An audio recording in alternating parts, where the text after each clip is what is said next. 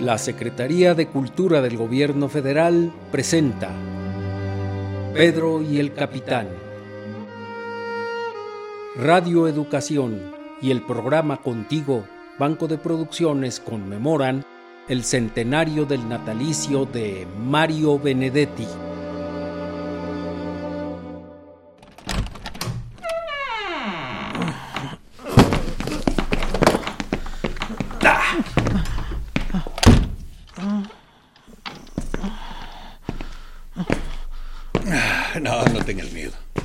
Es solo para mostrarte dónde está la silla.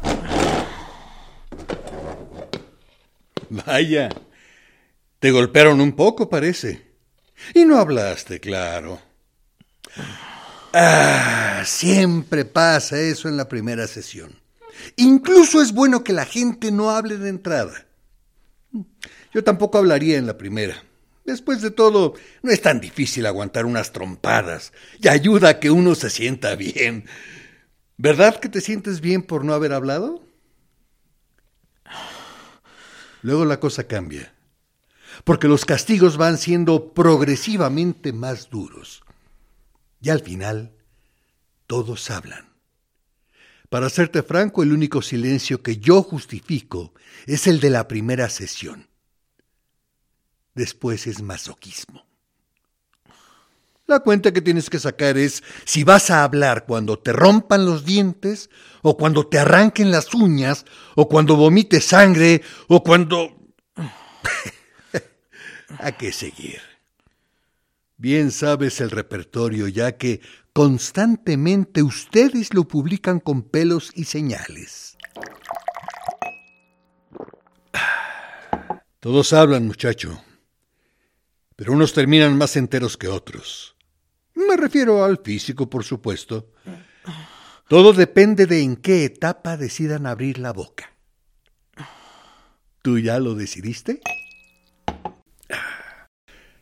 Mira, Pedro, ¿o prefieres que te llame Rómulo como te conocen en la clande? No. Te voy a llamar Pedro, porque aquí estamos en la hora de la verdad, y mi estilo sobre todo es la franqueza. Mira, Pedro, yo entiendo tu situación. No es fácil para ti. Llevabas una vida relativamente normal. Digo normal, considerando lo que son estos tiempos.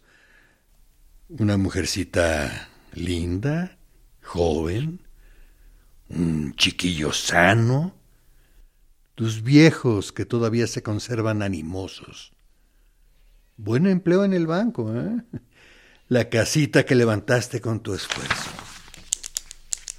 A propósito, ¿por qué será que la gente de clase media como tú y yo tenemos tan arraigado el ideal de la casita propia? ¿Acaso ustedes pensaron en eso cuando se propusieron crear una sociedad sin propiedad privada? Por lo menos en ese punto, el de la casita propia, nadie los va a apoyar. O sea que tenías una vida sencilla, pero plena. Y de pronto unos tipos golpean en tu puerta a la madrugada y te arrancan de esa plenitud y encima de eso te dan tremenda paliza. ¿Cómo no voy a ponerme en tu situación? Sería inhumano si no la entendiera. Y no soy inhumano, te lo aseguro. Ahora bien, te aclaro que aquí mismo hay otros que son casi inhumanos. Todavía no los has conocido, pero tal vez los conozcas. No me refiero a los que anoche te dieron un un anticipo. No. Hay otros que son tremendos.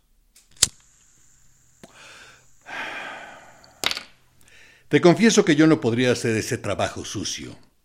Para ser verdugo hay que nacer verdugo. Y yo nací otra cosa. Pero alguien lo tiene que hacer. Forma parte de la guerra. También ustedes tendrán, me imagino, trabajos limpios y trabajos sucios. ¿Es así o no es así? Yo seré flojo, puede ser, pero prefiero las faenas limpias. Como esta de ahora, sentarme aquí, a charlar contigo y no recurrir al golpe, ni al submarino, ni al plantón, sino al razonamiento. Mi especialidad no es la picana, sino el argumento. La picana puede ser manejada por cualquiera, pero para manejar el argumento hay que tener otro nivel, ¿de acuerdo? Por eso también yo gano un poco más que los muchachos eléctricos. los muchachos eléctricos. ¿Qué te parece? ¿Cómo a nadie se le ocurrió antes llamarlos así? Esta noche en el casino se lo cuento al coronel. Él tiene sentido del humor. Le va a gustar. Ah, me voy a comer esta manzana.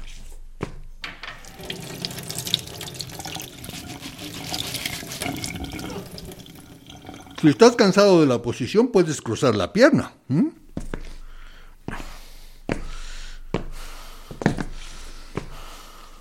Parece que optaste por la resistencia pasiva. El flaco Gandhi sabía mucho de eso. Pero una cosa eran los hindúes contra los ingleses y otra muy distinta son ustedes contra nosotros. La resistencia pasiva hoy en día no resulta no resuelve nada. Es, ¿cómo te diré? Anacrónica. Desde que los yanquis, ¿viste que digo yanquis igual que ustedes? Impusieron su estilo tan eficaz de represión, la resistencia pasiva se fue al carajo.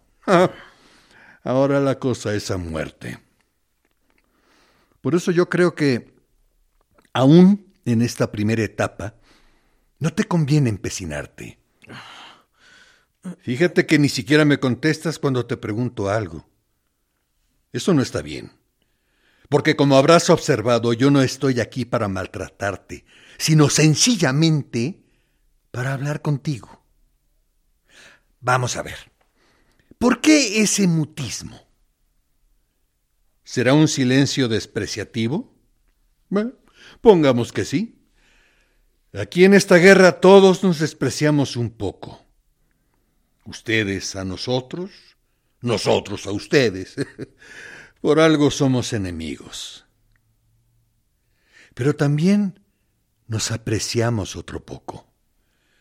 Nosotros no podemos dejar de apreciar en ustedes la pasión con que se entregan a una causa, cómo lo arriesgan todo por ella desde el confort hasta la familia, desde el trabajo hasta la vida. No entendemos mucho el sentido de ese sacrificio, pero te aseguro que lo apreciamos. En compensación tengo la impresión de que ustedes también aprecian un poco la violencia que nos hacemos a nosotros mismos cuando tenemos que castigarlos. A veces hasta reventarlos. A ustedes, que después de todo son nuestros compatriotas y por añadidura, compatriotas jóvenes. ¿Te parece que es poco sacrificio? También nosotros somos seres humanos y quisiéramos estar en casa, tranquilos, frescos y descansados, leyendo una buena novela policial o mirando la televisión. Sin embargo, tenemos que quedarnos aquí, cumpliendo horas extra para hacer sufrir a la gente, o como en mi caso, para hablar con esa misma gente entre sufrimiento y sufrimiento. Mi tempo es el intermezzo. ¿Te gusta la música? ¿La ópera? Ya sé que no me vas a contestar por ahora. Pero lo que quería decirte es que sospecho que ustedes aprecian, no sé si inconsciente o conscientemente, la pasión que nosotros por nuestra parte también ponemos en nuestro trabajo. ¿Es así? A ti no tengo que explicarte las reglas del juego. Las sabes bien y hasta tengo entendido que reciben cursillos para enfrentar situaciones como esta. ¿O ¿No sabes que entre nosotros hay interrogadores malos, casi bestiales, esos que son capaces de deshacer al detenido. ¿Y están también los buenos? Los que reciben al preso cuando viene cansado del castigo brutal y lo van poco a poco ablandando? Lo sabes, ¿verdad? Entonces te habrás dado cuenta de que yo soy el bueno. Así que, de algún modo, me tienes que aprovechar.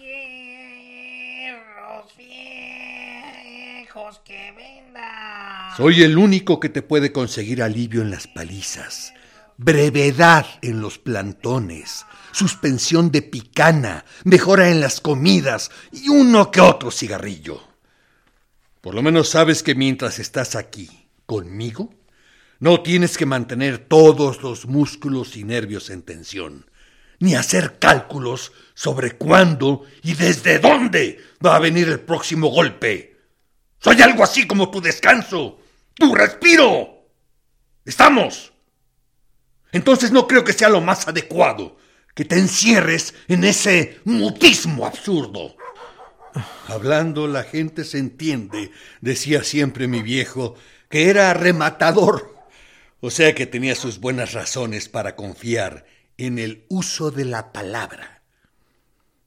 Te digo esto para que te hagas una imagen del lugar y no te excedas en tus derechos si no quieres que yo me exceda en mis deberes. Puedo respetar el derecho que tienes a callarte la boca, aquí, frente a mí, que no pienso tocarte. Pero quiero que sepas que no estoy dispuesto a representar el papel de estúpido, dándote y dándote mi perorata, y tú nomás ahí, callado como un tronco. Tampoco esperes imposibles de parte del bueno. Sobre todo cuando el bueno conoce algunos pormenores de tu trayectoria. Pedro, alias Rómulo. Más aún, y para que no te autotortures además de lo que vayan a torturarte, te diré que no tienes ninguna necesidad de hablar de Tomás, ni de Casandra, ni de Alfonso. La historia de esos tres la tenemos completita. No nos falta ni un punto, ni una coma, ni siquiera un paréntesis. ¿Para qué te vamos a romper la crisma pidiéndote datos que ya tenemos y que además hemos verificado? sería sadismo. Y nosotros no somos sádicos, somos pragmáticos.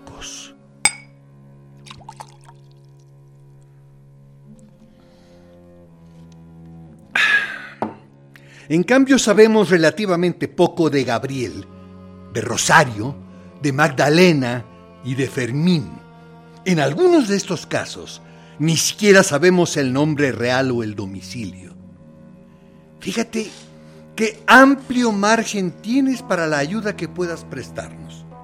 Ahora, eso sí, para completar esas cuatro fichas, y como sabemos a ciencia cierta que eres en ese sentido el hombre clave, estamos dispuestos, no yo en lo personal, digo nosotros como institución, a romperte no solo la crisma, sino los huevos, los pulmones, el hígado y hasta la aureola de santo que alguna vez quisiste usar, pero que te queda muy grande.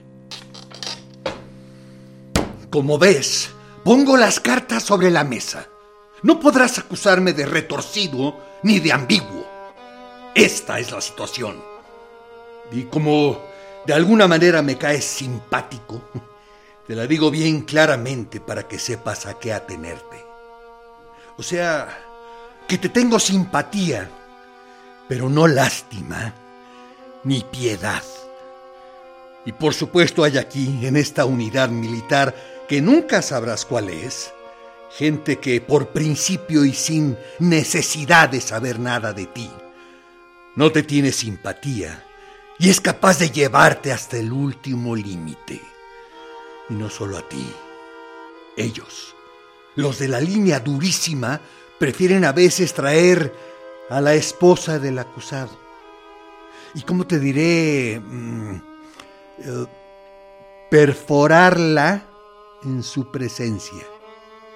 Y hasta hay quienes son partidarios de la técnica brasileña de hacer sufrir a los niños delante de sus padres, sobre todo de su madre. Te imaginarás que yo no comparto esos extremos. Me parecen sencillamente inhumanos. Pero si vamos a ser objetivos, tenemos que admitir que tales extremos constituyen una realidad, una posibilidad. Y no me sentiría bien si no te lo hubiera advertido. Y un día te encontrarás con que algún orangután, como esos que anoche te dieron sus madrazos de introducción, violara frente a ti a esa linda, linda mujer que es tu mujercita. Se llama Aurora, ¿no? Seguro que en ese caso te quitarían la capucha. Son orangutanes, sí, pero refinados. ¿Cuánto tiempo llevan de casados? ¿Es cierto que el último 22 de octubre celebraste tus ocho años de matrimonio? ¿Le gustó a Aurora la cadenita de oro que le compraste en la calle Madero? ¿Y qué me dices si llegan a traer a Andresito y empiezan a golpearlo en tu presencia? Esto último, como te decía, aún no ha sido aprobado como recurso, pero los asesores lo tienen a estudio. Y claro, siempre habrá alguno que tendrá que ser el primero. Nunca estaré de acuerdo con esos procedimientos, porque confío plenamente en el poder de persuasión que tiene un ser humano frente a otro ser humano. Más aún, estimo que los muchachos eléctricos usan la picana porque no tienen suficiente confianza en su poder de persuasión. Y además consideran que el preso es un objeto, una cosa a la que hay que exprimir por procedimientos mecánicos a fin de que suelte todo su jugo. Yo, en cambio, nunca pierdo de vista que el detenido es un ser humano como yo. Equivocado, sí, pero ser humano. Tú, por ejemplo, así como estás callado e inmóvil, podrías ser simplemente una... una cosa. Quizá lo que estás tratando es de cosificarte frente a mí, pero por quieto y mudo que permanezcas, yo sé que no eres un objeto. Yo sé que eres un ser humano y sobre todo un ser humano con puntos sensibles. Puntos sensibles que, claro, no poseen las cosas. ¡No me estén jodiendo!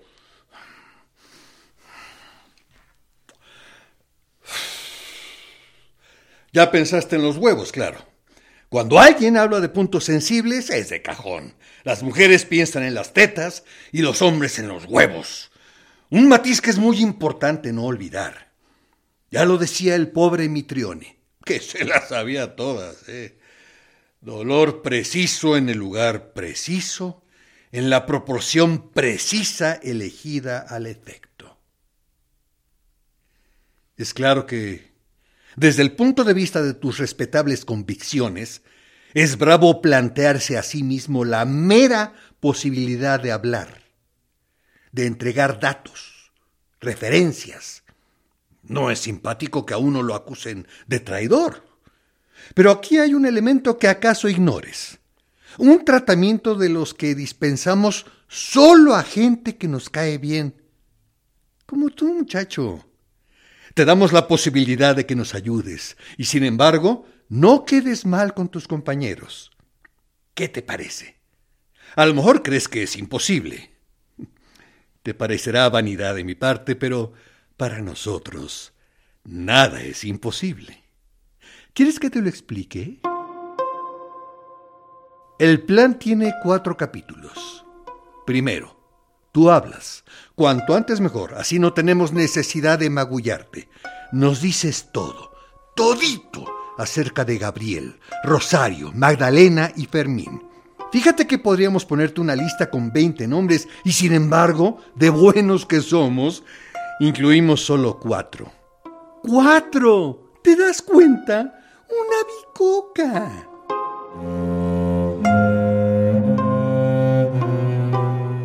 Segundo, llevamos a cabo algunos procedimientos de acuerdo a los informes que espontáneamente, ¿entiendes? Espontáneamente nos proporciones. Es claro que esos procedimientos nos sirven, entre otras cosas, para comprobar si efectivamente estás colaborando o, por el contrario, quieres tomarnos el pelo. No te aconsejo la segunda opción. Si, en cambio, confirmamos la primera, no te vamos a soltar enseguida, claro. Es por tu bien, para que tus compañeros no sospechen dejamos pasar un tiempo prudencial y después te vas. De lujo, ¿no? Tercero, inventamos un documento en clave o una lista de teléfonos o eh, cualquier otra cosa en la que nos pondríamos fácilmente de acuerdo.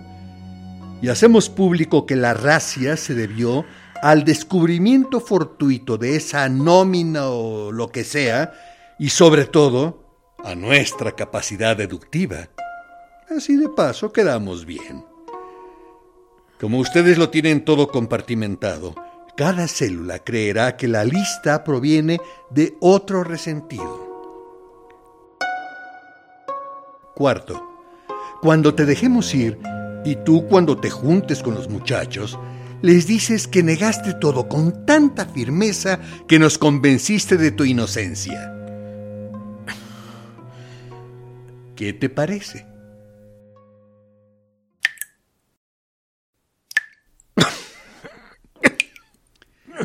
Te advierto que no puedes esperar una solución mejor que esta que te estoy proponiendo. Ten en cuenta que no se ha empleado nunca hasta ahora, de modo que las sospechas sobre ti no harán carrera. Más aún, tengo la impresión de que vas a salir favorecido en cuanto a prestigio y autoridad. Y de paso te libras de toda esa porquería. Eres muy joven para destruirte, para arruinarte. Podrías volver con Aurora y con tu niño. ¿No se te hace agua la boca? Aurora te recibiría como a un héroe. Y claro, al principio tendrías algún remordimiento pero con una mujercita como la tuya, los remordimientos se esfuman en la cama. Eso sí, tienes que responderme. Hasta ahora soporté que no dijeras nada. Pero pocos detenidos tienen el privilegio de recibir una propuesta tan generosa. ¿Por qué me habrás caído tan bien? De manera que tienes que responderme para que tú y yo sepamos a qué atenernos. Concretemos, pues, frente a esta propuesta, ¿estás dispuesto a hablar? ¿Estás dispuesto a darnos la información que te pedimos? ¿Estás dispuesto a hablar? No.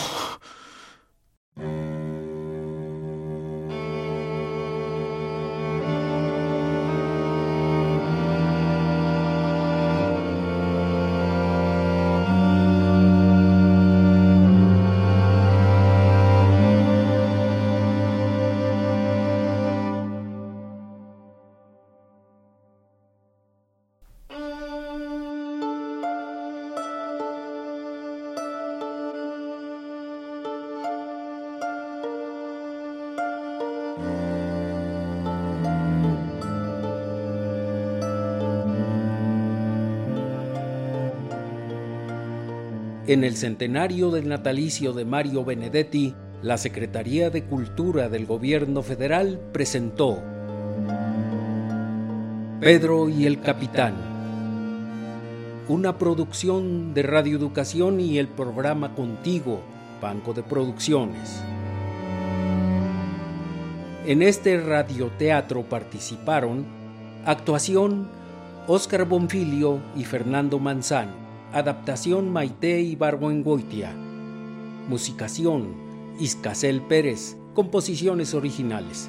Efectos Sofía Navarro. Ingenieros de audio Francisco Aguilar, Alejandro Ramírez y Rodrigo Cardona. Dirección de escena Graciela Orozco. Asistentes de producción Teresa Lagunes y Estrella Coral. Productor Edmundo Cepeda.